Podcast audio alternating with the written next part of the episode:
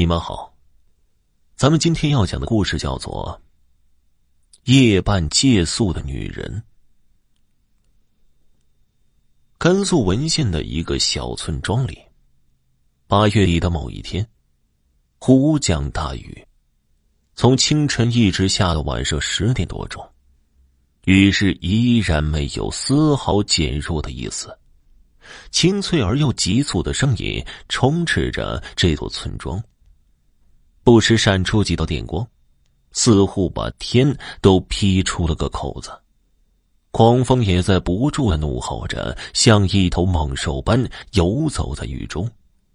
王斌的小平房距离后山不足百米，而且地势低洼，四周也全无遮拦。他记得前两年。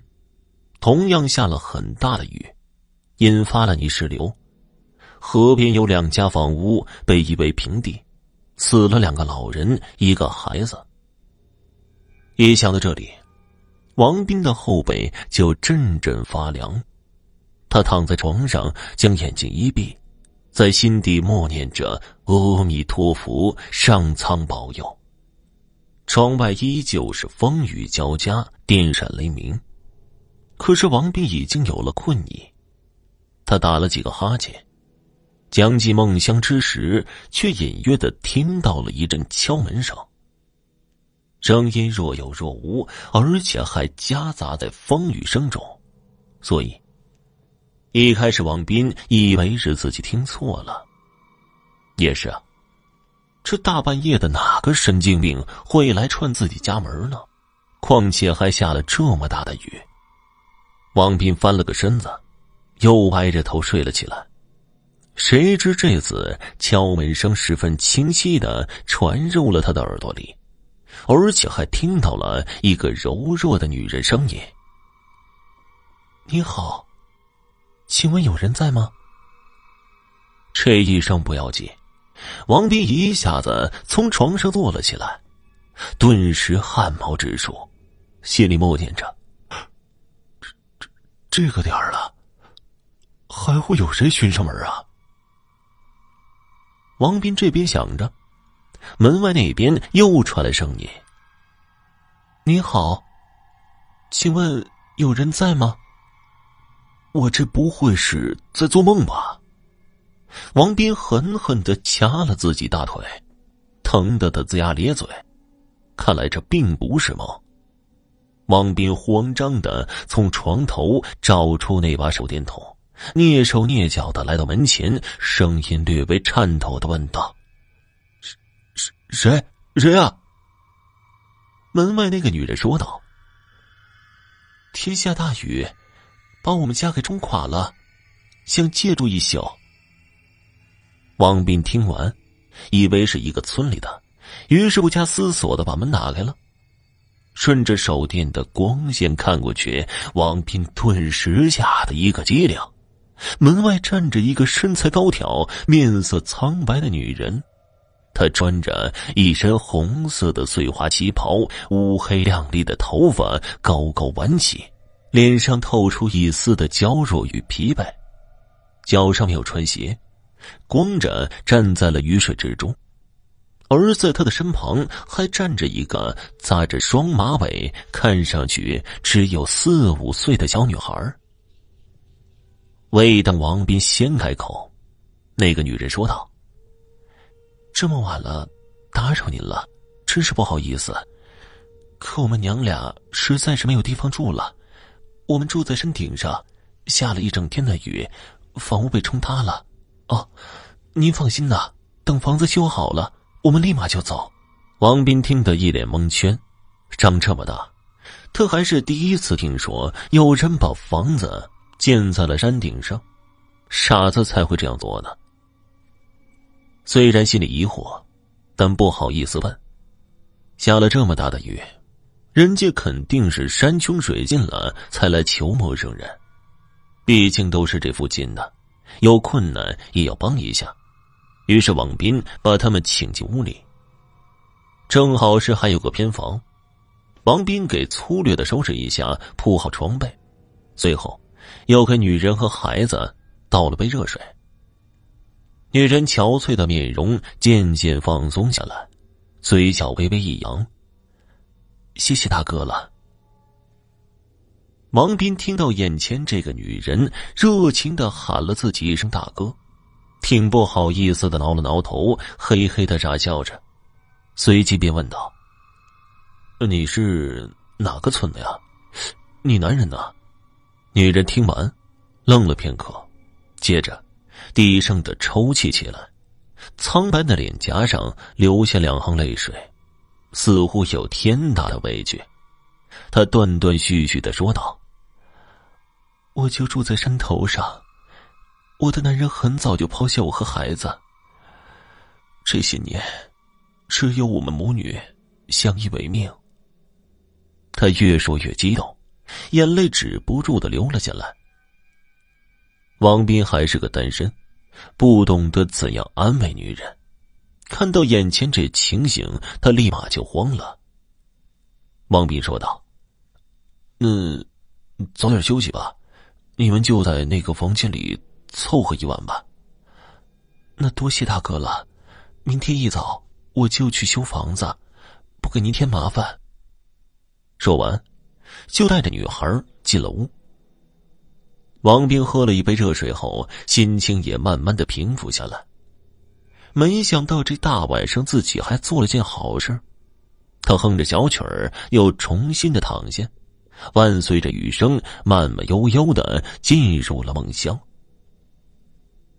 第二天早上醒来，王斌发觉外面的雨依旧没停，并且自己的屋里已经漫进了不少的雨水，自己的鞋子像小船一样飘在水上。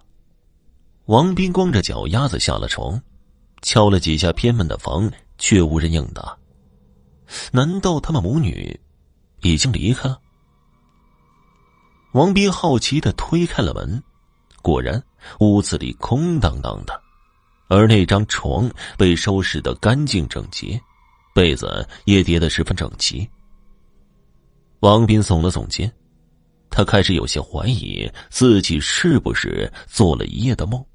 中午，王斌清理门前雨水的时候，突然发现门后的那把锄头不见了。找了半天也没见踪影，他没放在心上，从隔壁借了一把铁锹，将门口挖出了一条长长的水沟。下午的时候，雨渐渐的小了，王斌的心里安定了许多。到了晚上，他请了平日两个跟他玩的比较好的兄弟到他们家喝酒，一个叫二蛋，一个叫大文。三个人喝的都很高兴，一副酣畅淋漓的样子。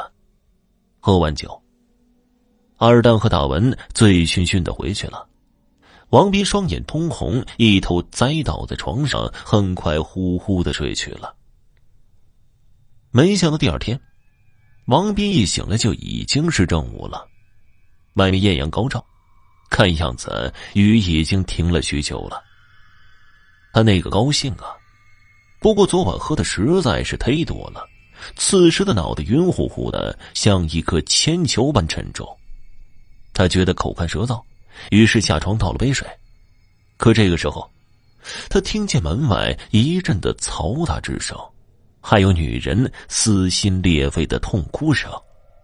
王斌疑惑的打开门，他看见在旁边的二蛋家聚集了许多的人，地上还坐着二蛋的母亲。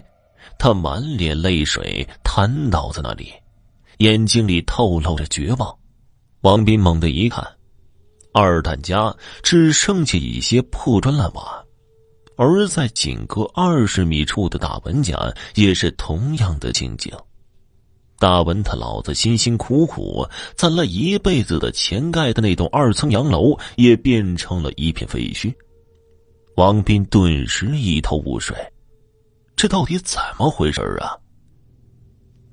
经了解，王斌才得知，就在昨天晚上，雨又疯狂的下了起来，而正是这波大雨带来了山里的泥石流，正对着王斌那一排的几家房屋，这一排共有五六家住户，没几个幸免遇难。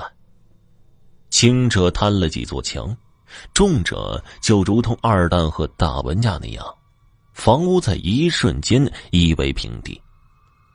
这一次，不仅房屋受了损，还搭上了二蛋的命。听说一大清早起来，村支书就带着村民在那里挖着，挖了半个多钟头才看见二蛋，他被重重的压在最底层的一面墙板下。被发现的时候，已经没有了生命迹象，可以说是面目全非、血肉模糊，实在是惨不忍睹。至于大文一家，还勉强算幸运的，正巧这两天大文的爷爷奶奶都进了城了，到大文父亲工作的厂里住上了几日。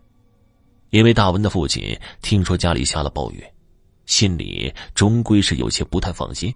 于是坚持要把父母接到城里住几日。至于大文的母亲身体不太好，不愿意来回折腾，于是就带着儿子守着这个家。王斌听说，大文的腿被砸得不轻，能否留住还是个问题呢。至于大文的母亲，她刚好被压在两块水泥板之间，只受了轻微伤，并没有什么大碍。王斌真是倒吸了一口凉气呀！周围这几家不是倒了房屋，就是死伤了人命，可自己却安然无恙，像什么事儿都没有发生过一样。自己昨晚喝多了酒，这如果灾难不幸降临，自己恐怕要一命呜呼了。下午的时候，王斌从自己的屋后走过。发现那里放着两块大石头，准确的来说，应该算是巨石了，足有两三米那么高。这难道是昨晚从山上滚下来的吗？这他妈也太精准了吧！不偏不倚的就停在这儿了。若再往前一点儿恐怕就要遭了殃了。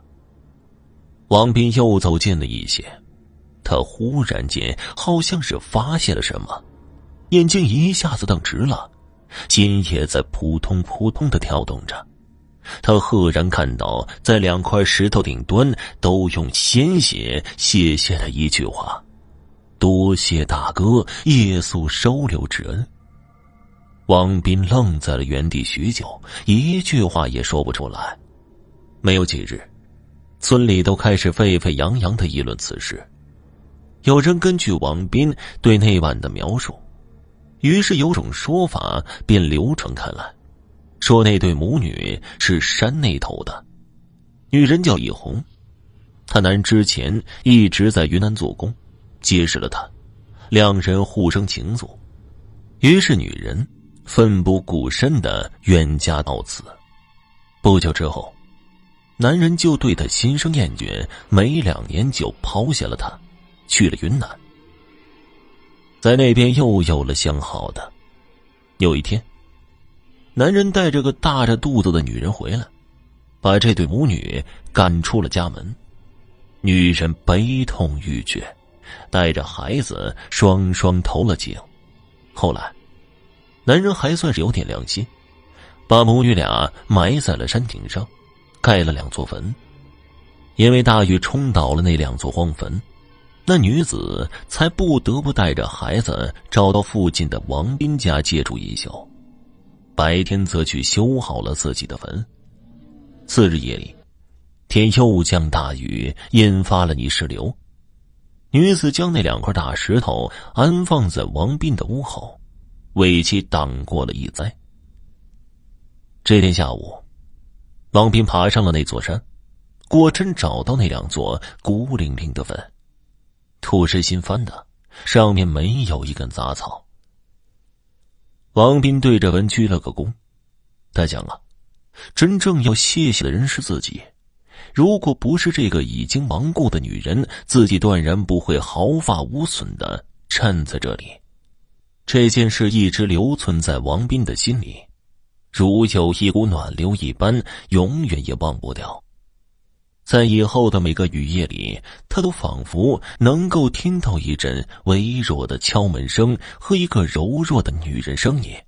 “你好。”请问有人在吗？